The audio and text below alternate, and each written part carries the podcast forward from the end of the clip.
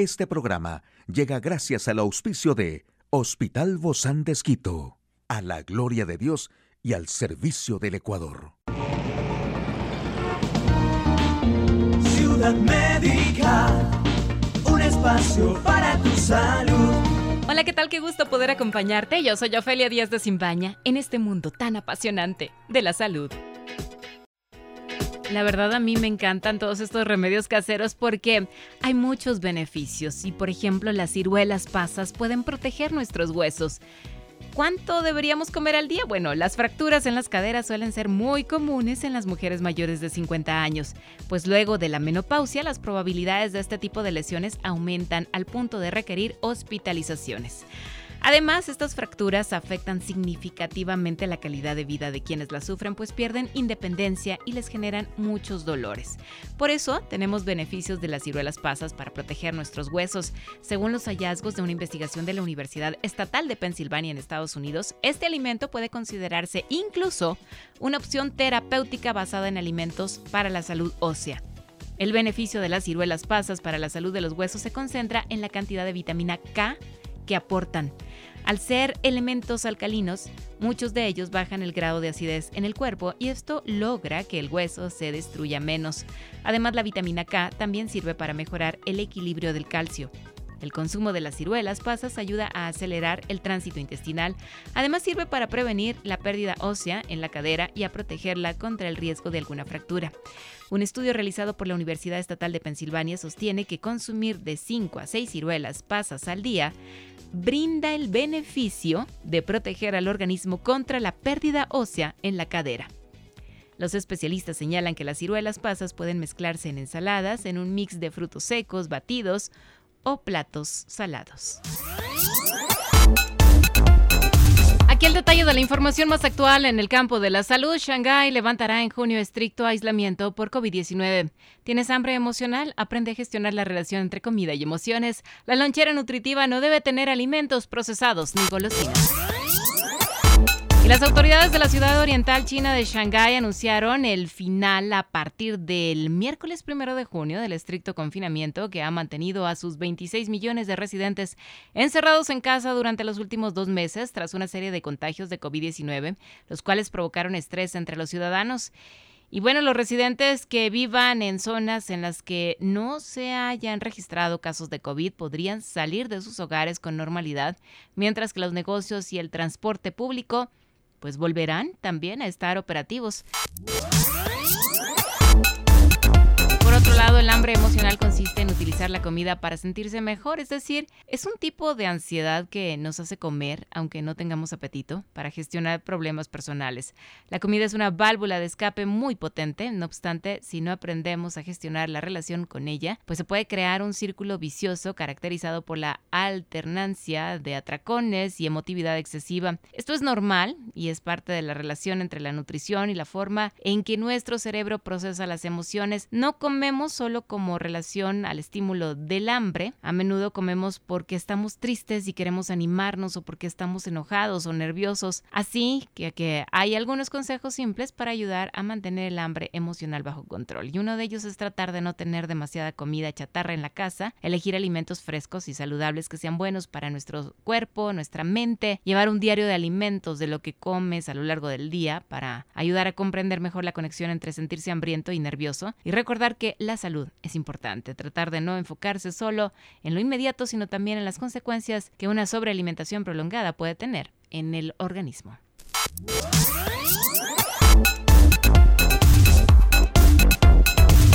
Para que la comida sea atractiva para los chicos, los expertos sugieren que en los padres tengamos en cuenta dos factores, la variedad, es decir, no ofrecer simplemente el mismo alimento y la creatividad, que es presentarlo de diferentes maneras, textura, consistencia, y para que sea delicioso, pues el mejor consejo es agregar grasas saludables. Dependiendo de la preparación, debemos utilizar aguacate, mantequilla de frutos secos, aceite de coco, yogur griego, semillas, chocolate al 70%, entre otros, porque la lonchera nutritiva de nuestros hijos debe llevar los tres grupos de macronutrientes, de macronutrientes, proteínas, huevo, yogur, queso, pollo, pescado, atún, carne de res y lomo de cerdo, grasas saludables como el aguacate, frutos secos, nueces, almendras, nuez macadamia, avellana y carbohidratos como pan, cereales, galletas, arroz, avena, quinoa. Sin olvidar que el agua es una bebida de acompañamiento para todas las comidas.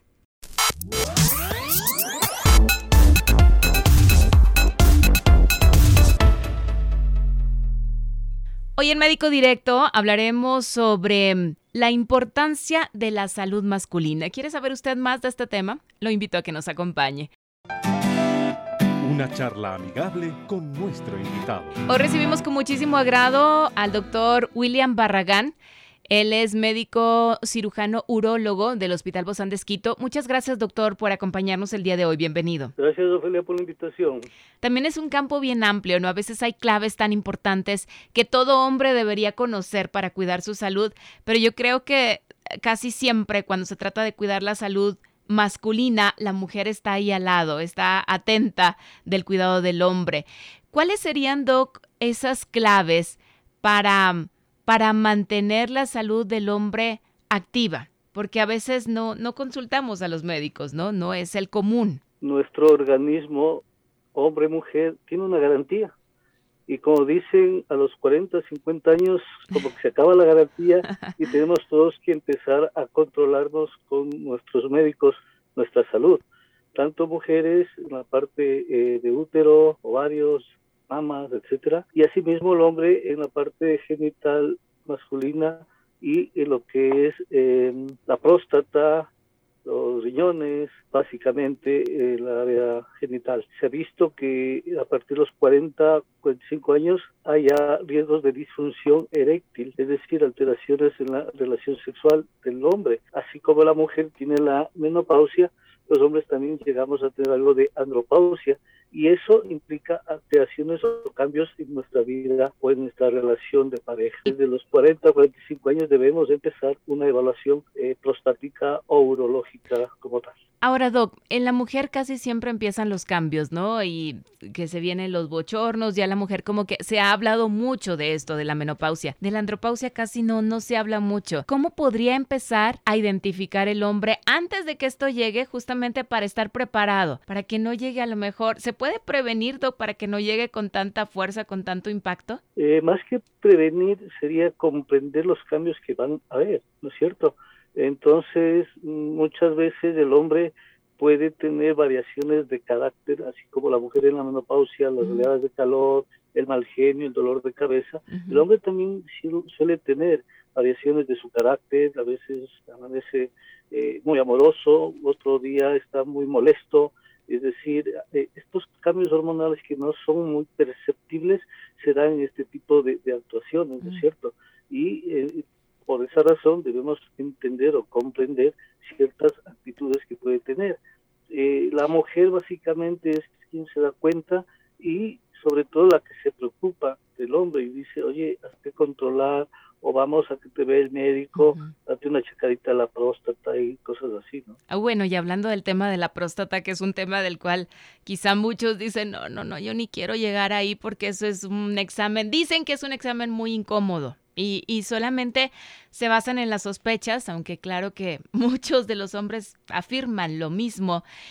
¿Cómo es este examen, Doc? Quizá hoy estamos hablando de un paneo muy general de todos los cambios en el hombre, de los que casi no se hablan. Pero ¿cómo es este examen, Doc? ¿Y en qué tiempo se debe hacer? Bien, eh, básicamente la evaluación del hombre eh, se basa en el chequeo de la próstata, que es lo más común o la enfermedad que más afecta al hombre a partir de la tercera edad. Entonces, como tú dices, hay un tabú en el hecho de que hay el dedo y el dedo es el que examina al hombre, pero resulta que eh, ha pasado el tiempo y realmente el tacto rectal es un examen más de todo lo que se tiene que hacer. Eh, la ecografía, el antígeno prostático para evaluar cáncer de próstata, eh, un examen de orina, eh, una uroflujometría para ver qué con, eh, calidad de chorro tiene el, el, hombre o cómo está orinando, va a servir para evaluar este, este elemento que es la próstata y poder saber si está afectando o no. Luego también debemos hacer unas pruebas hormonales para ver cómo está su testosterona y exámenes generales para detectar alguna otra situación.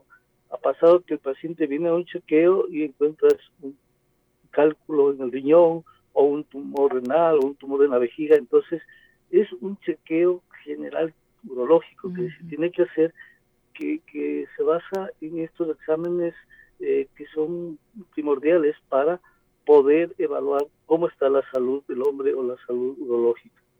Es decir, Doc, no es solamente un examen, ¿verdad? Del cual todos, todos hablan. Bueno, tienes un lindo dedo, pero no es solamente el examen digital, sino también es la evaluación complementaria con estos otros exámenes. Básicamente, eh, eh, te puedo decir que hoy en día no es el tacto rectal el examen de entrada de una evaluación urológica o de una evaluación prostática, sino a lo mejor es el de salida, es el confirmatorio de cómo está mi próstata y si los exámenes que yo los he tenido están normales o hay alguna alteración y puedo confirmar con un tacto rectal o un examen digital. Hablamos, Doc, de los 40 años cuando ya debemos empezar a prestar atención también en el caso de los hombres. Y a esta edad es a la que se tiene que hacer, someter a estos exámenes o, o cómo debe ser, Doc, este cuidado, porque a veces vemos ya quienes van a, consulta con el urólogo regularmente es porque tienen alguna afección, sino y no lo hacen por un control necesariamente. Sí, sabes que los que son más conscientes son aquellos que tienen enfermedades familiares, un padre, un abuelo o un tío que se operó de próstata o que tuvo un cáncer y se enteraron y dicen, bueno, eh, doctor, o sea, esto es hereditario y quiero yo checarme o ver cómo está mi próstata. Entonces, esta situación se da de esa manera y hay eh, el, el que el paciente acuda prontamente a una evaluación. Entonces, cuando hay antecedentes familiares, te recomendamos empezar entre 40 y 45 años, dependiendo de cómo está. Pero si no hay antecedentes familiares, ¿sí? lo ideal es hacerlo eh, a partir de los 45 años. Ahora, Doc, ¿cómo animar dentro del gremio de ustedes los hombres? ¿Cómo animarse entre ustedes mismos para yo, yo sé que bromean mucho, ¿no? Entre hombres y esto se da como algo de, de risa, de ya te toca el examen. Pero ¿cómo animarse realmente a acudir a uno de estos exámenes y por qué es tan valioso todo este examen que se hace complementario de los hombres?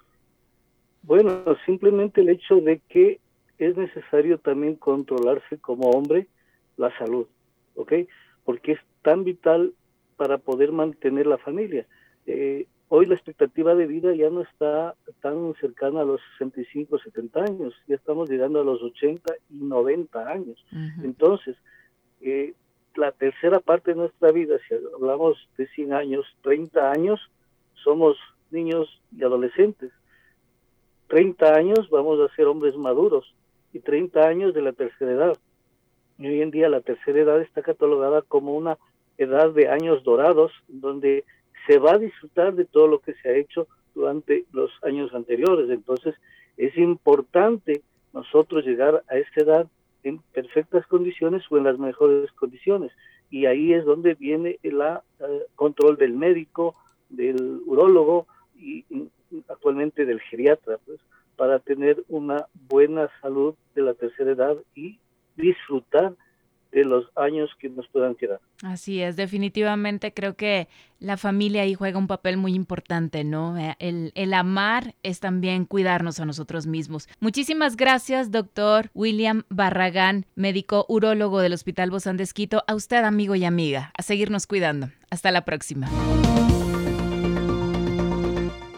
Puedes escuchar de nuevo este programa en radio hcjb.org. Este programa llegó a usted gracias al gentil auspicio de Hospital Bozán de a la gloria de Dios y al servicio del Ecuador.